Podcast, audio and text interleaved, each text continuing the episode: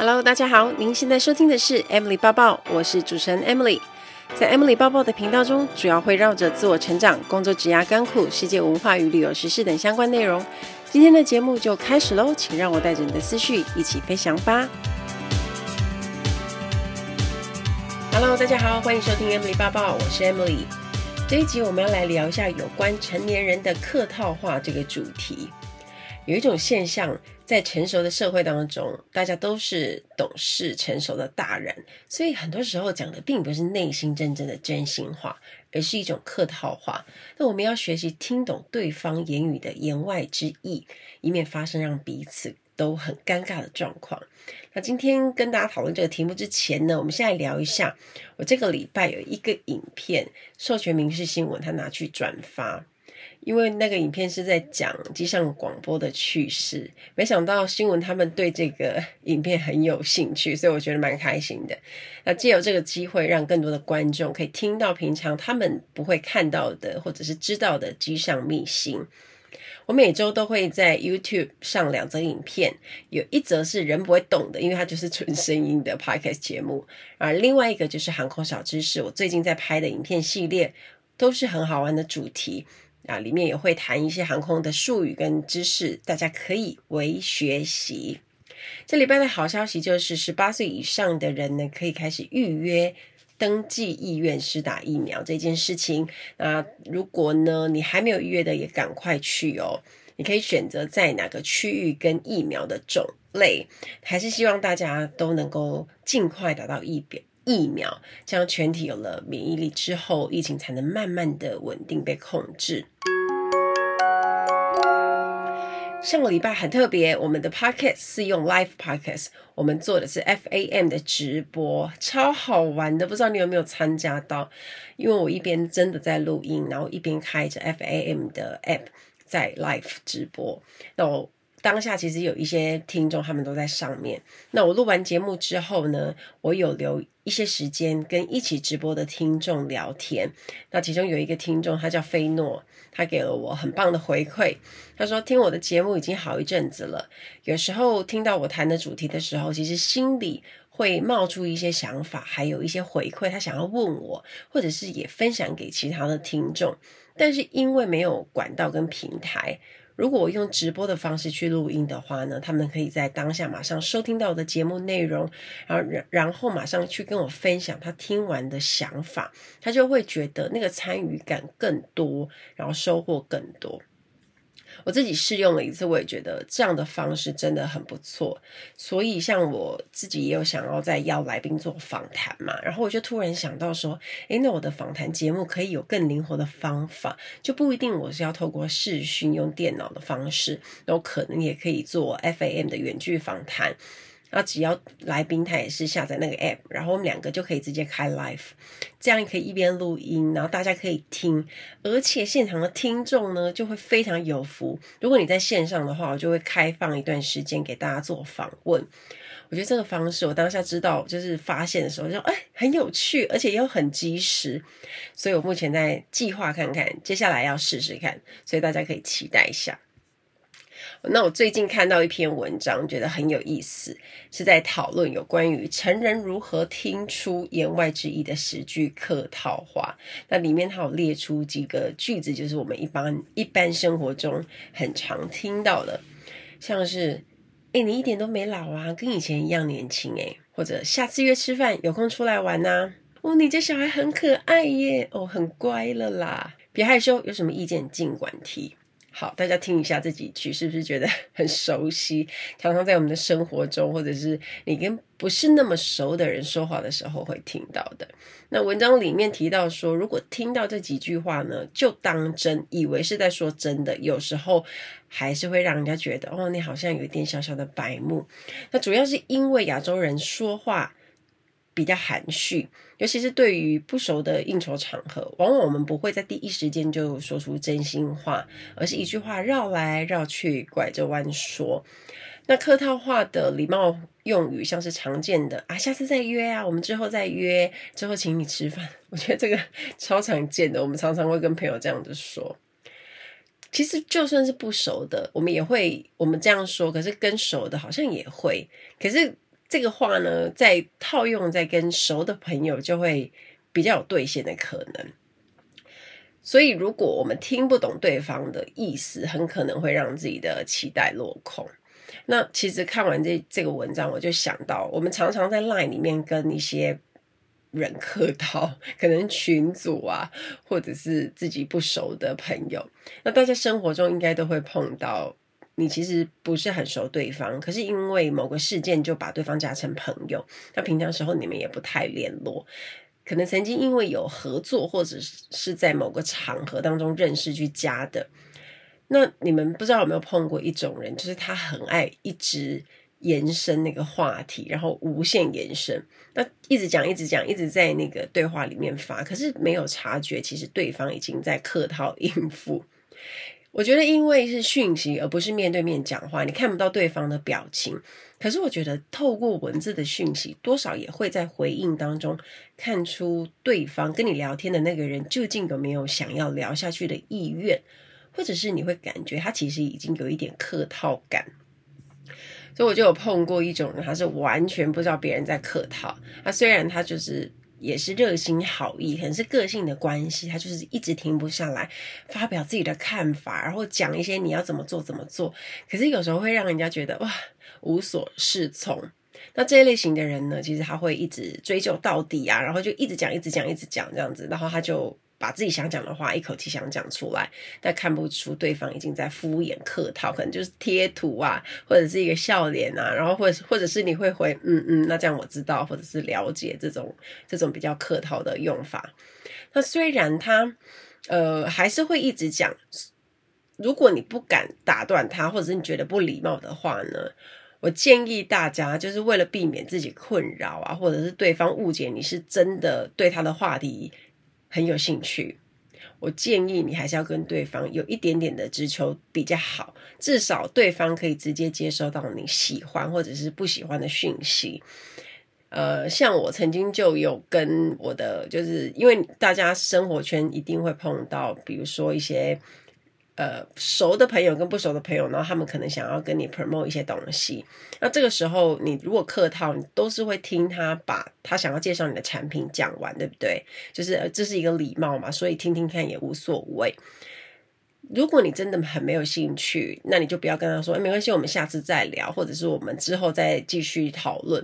因为如果你这样子讲的话，对方会觉得你其实是给他一点机会，想要下次再继续讲。那这个时候，你其实就可以跟他说：“哦，我大概了解你的意思，但是我我这个我东西这个东西我其实没有太大的兴趣，然后或者我现在预算不是很适合做这个事情，或者是呃，举个例子来说，你可能。”要买一个保险，然后对方 promote 你一个保险，那你现在就是没有这笔预算，你就可以直接跟对方说，这样子的话，你之后也会避免接下来的困扰。就像我们之前啊，同班机的机组员，大家约出去吃饭，或者是大家考虑一起出去玩，有些人在飞机上就会说，哦，好啊，那我也一起去。可是这个答应有可能就是当下客套。或者是一直一时觉得可以，可是因为后来啊，可能到了当地，你会觉得兴趣缺缺，所以呢，其实我觉得组员大概都很知道这种客套的状况，所以大家会加那个 WhatsApp 群组，然后把一些有兴趣想要想要参加这个旅行的人一起加进去，这时候，我们大家都在饭店里面，然后就透过讯息联络啊，可能就有一个会有一个主导的朋友，他就会解说啊，大家几点要去啊，约在哪里等这样子。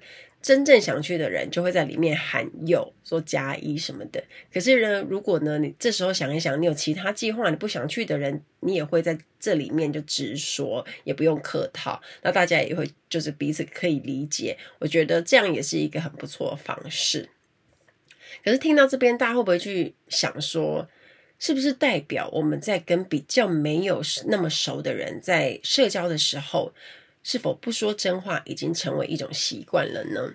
或者是说，我们习惯去说人家喜欢听的客套话，去迎合人家，但不说自己心中的真心话？那我们换一个角度来看哦，什么时候客套话会是必须的？在职场中，这样的状况应该每天都在发生。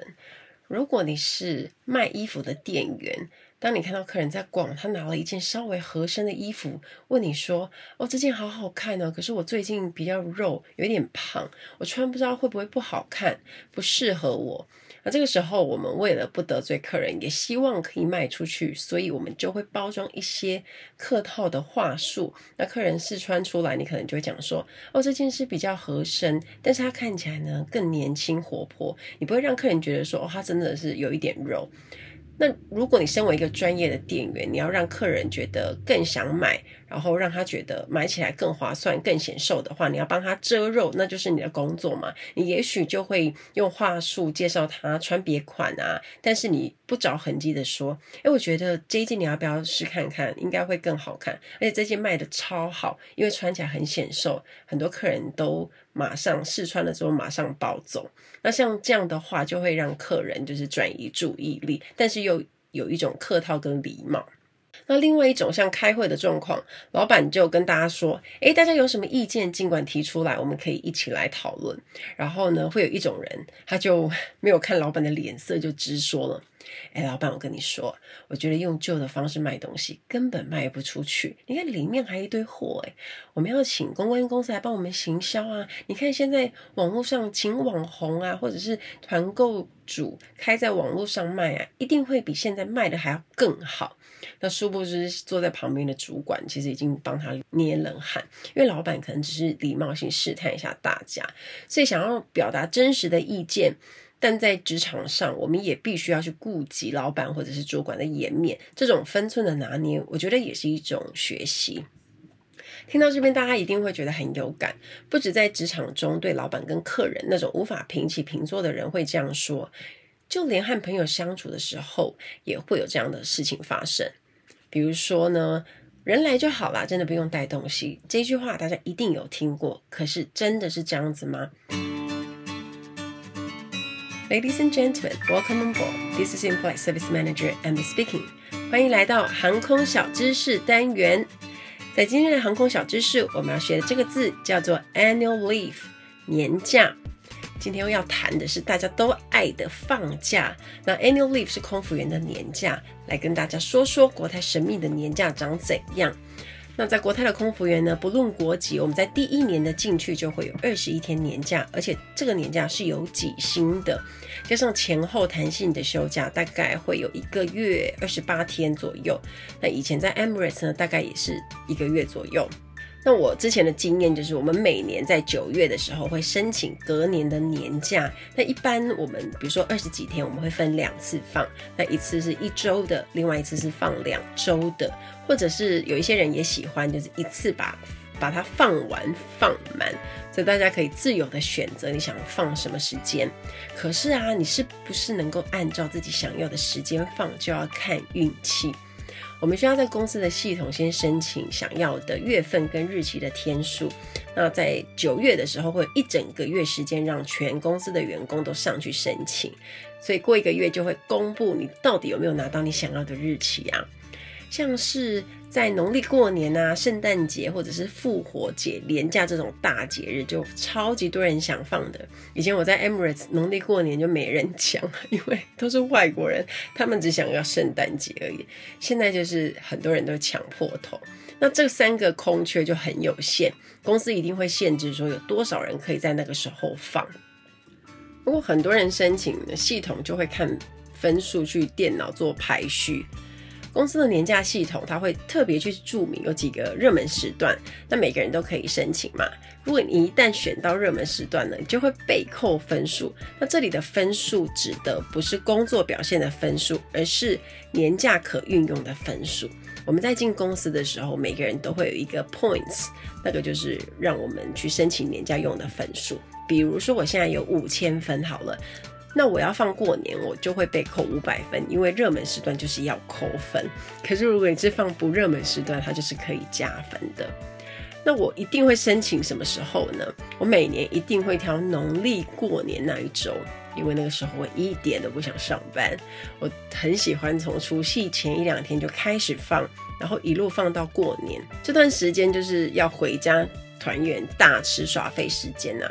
虽然我们在除夕夜那天外站就会有双倍的津贴，跟圣诞节一样，可是还是吸引不了我，还是想回家。所以加入公司之后，每一年我都会申请那个过年的年假。我几乎都有拿到，甚至运气还不错。可是有一次没有拿到，不过好在我那时候也飞一个长班，我就把那个长班拿去想跟赚钱的同事换，然后我换多了一点假，我就立刻还是可以回家放过年。我就是这种赔钱人。另外一个想要放的期间，大概就是十月上下。这个时候呢，我几乎都会安排长途旅行。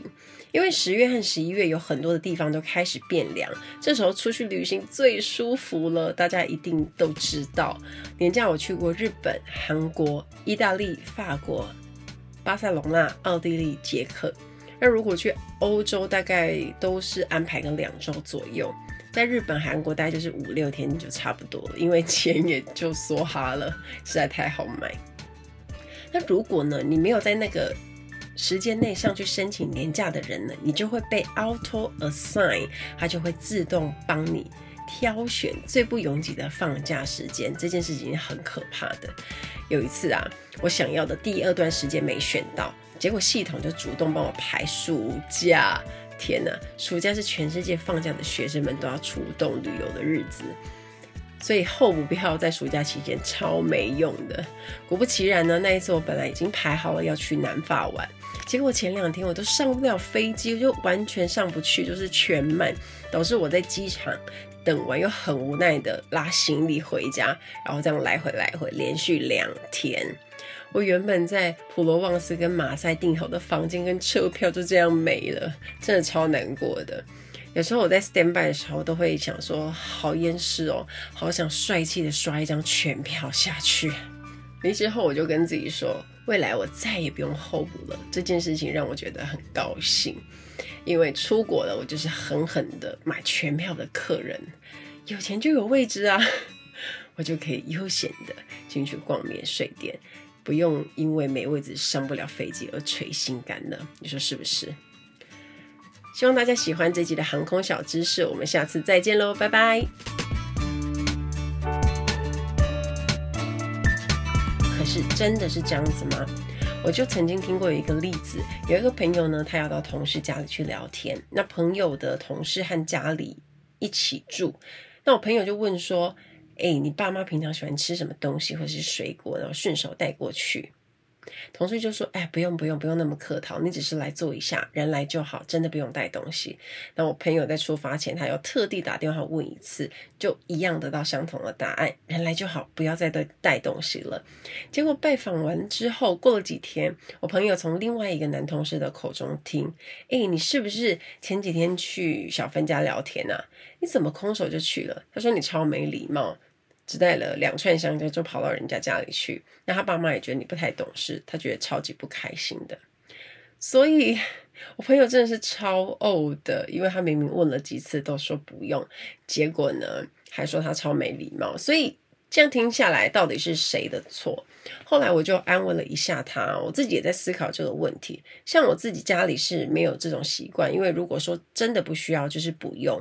我会建议，如果你今天真的是要去一个不熟的家里拜访的话呢，你不用去问那个人要不要送礼物，因为基于礼貌，对方也不会想要你破费，所以他一定会跟你说不需要。那我觉得，呃，避免说大家很尴尬在那里推来推去啊，其实就是一个小小的心意。然后你可能挑的礼物呢，可能就是比如说是大家都接受度比较广的，然后比如说是吃的，大家都可以吃的啊，就是不要去送那种太危险的礼物，就是比较安全的，然后。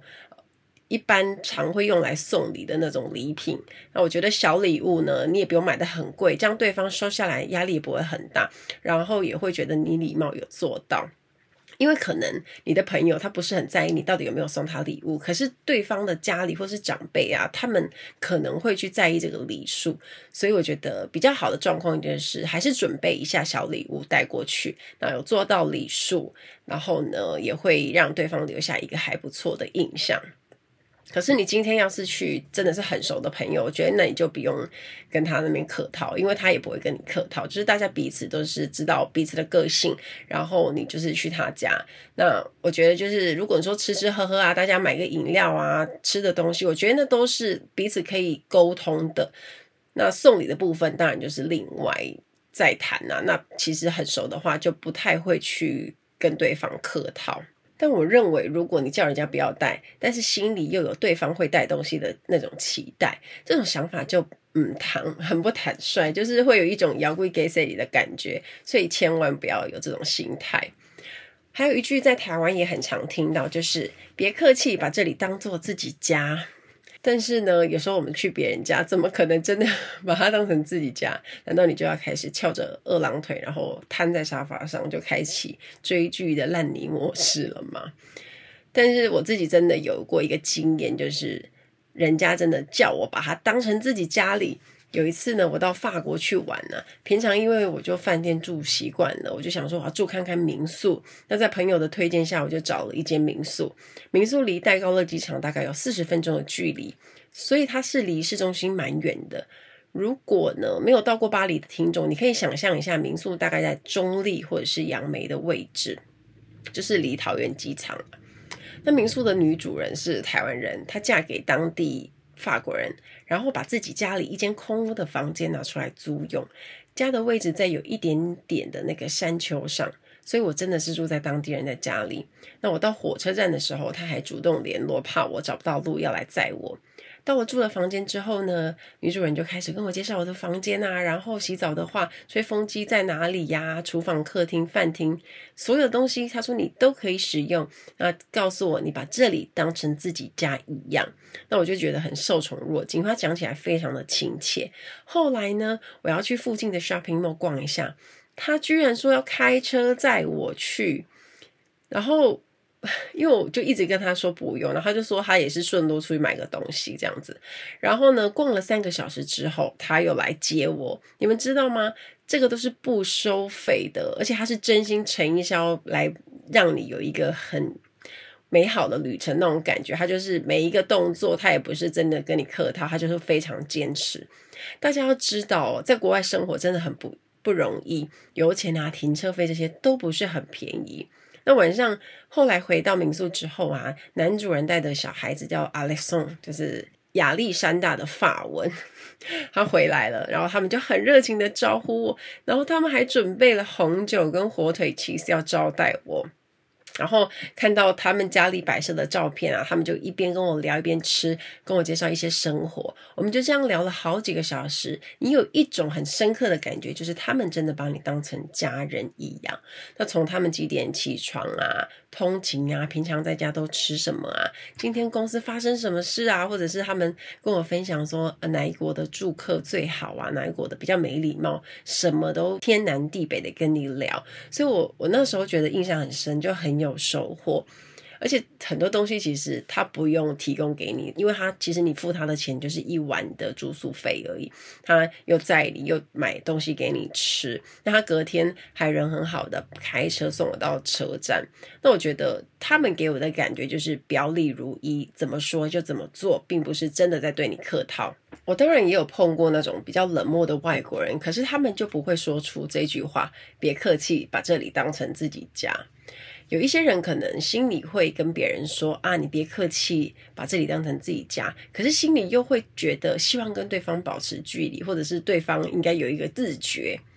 假设啊，今天突然有一个不太熟的朋友突然想借住在你家里，能够真心愿意让人家住的人呢，有多少呢？这个就是。大家心中可以思考一下这个问题。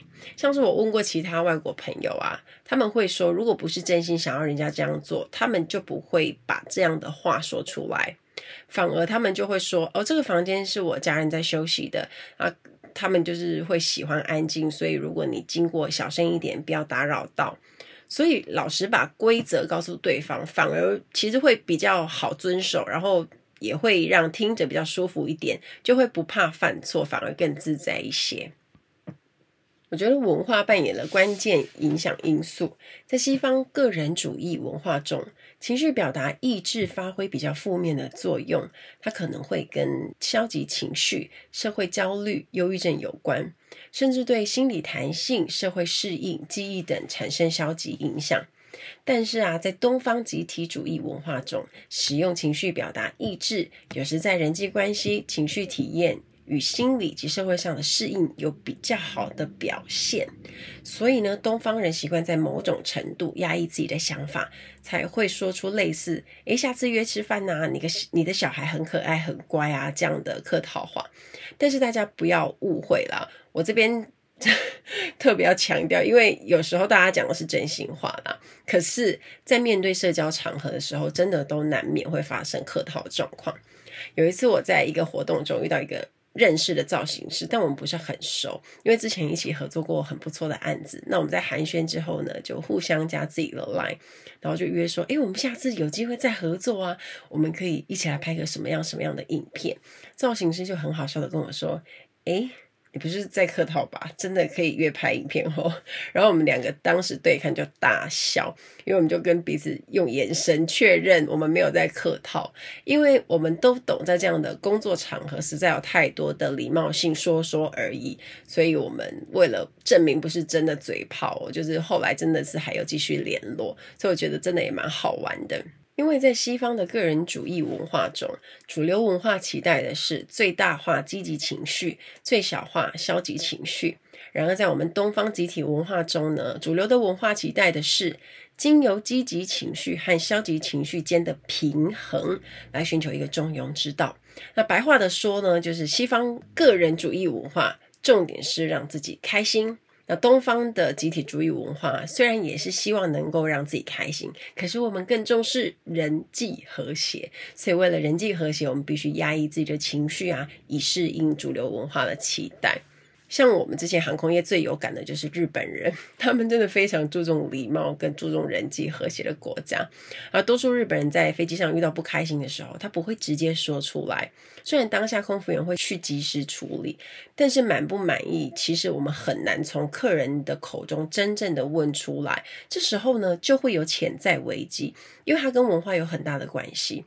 所以日本的客户他们很习惯，后来才就是觉得越想越气，或者是不满意，或者是他就是真的在飞机上跟你客套，他就会事后写客诉信到航空公司。所以有些同事啊被公司召回，就真的很三条线，因为想说，哎，不是处理好了，客人当时还跟我说没关系，这个就是一个。血淋淋的例子，那我觉得新加坡跟马来西亚的客套好像会少一点哦，因为他们讲话是很直来直往。我飞过一位马来西亚姐姐，当时我才刚飞没多久，我没有去主动跟她说，诶，那是我的第六还是第七班机，就是刚飞没多久，我漏放了咖啡包。她后来发现之后，她就跟我聊天，她说你应该跟我说你是第几班机，这样我对你才没有太高的期待。她是用英文，这句话的言下之意是。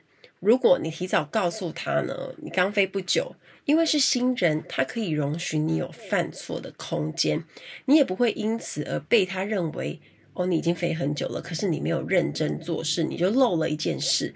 那这样讲，我觉得完全可以接受，因为对他们来说，刚上线漏的东西很正常，他们不会因为你刚飞而对你客套，反而他们会教你应该要怎么做。我觉得这个很重要，因为这样对新人才有帮助。后来我自己室友也是马来西亚人，他也都会很直接的告诉我他的想法，然后我们就可以沟通。我因此也可以练习不要太客套。那我觉得我们有时候太压抑，有时候为了顾及一些情面，明明心里不是这样想，可是我们还是要这样讲，其实心里一点都不开心。那我觉得不是以商人为前提的话，也不需要过度的客套。像我在杜拜受训的时候，感受就蛮深的。我的阿根廷同学发现我会西班牙文的时候，他整个就吓到，然后眼睛瞪超大。听了几句后，就跟你说：“诶，你的新闻讲得很好诶。”然后对我来说，这一句就是客套话，因为 就是说说而已。可是呢，呃，最大的原因是我认为啦，是有一点过奖。我觉得还有很多要学啦，就是真的是会沟通，说很好也不见得。但其实他们是。真的很真心在称赞你，因为接下来他就不跟你讲英文了，因为你会他的母语，他求之不得，所以他们就会一直跟你讲西文哦。我觉得拉丁美洲人跟西班牙人都好像是这样，让我觉得很可爱，因为他们认为一个亚洲人会讲西班牙语本来就不是一件容易的事。如果你可以跟他正常沟通，他就会猛称赞你，然后他也会很乐意用他的母语去跟你沟通。我觉得这就是一种很直接的沟通方式。这一集聊到这边哦，我觉得文化会影响我们在社会中表现，而过度的客套看似有礼貌，但深交了之后会有不够真诚的感觉，所以我还是鼓励大家，礼貌不过度的客套，做个真诚的人更重要。心理学就发现，人际关系中最高级的情商不是圆滑，而是真诚，真诚才能帮助我们的人际关系拉近人与人的距离，走入对方的世界中。期待大家跟我分享。听完今天的节目，如果有想法和问题，欢迎到我的粉丝团或是 Instagram 找我，只要搜寻空姐抱抱 Emily 就可以找到我。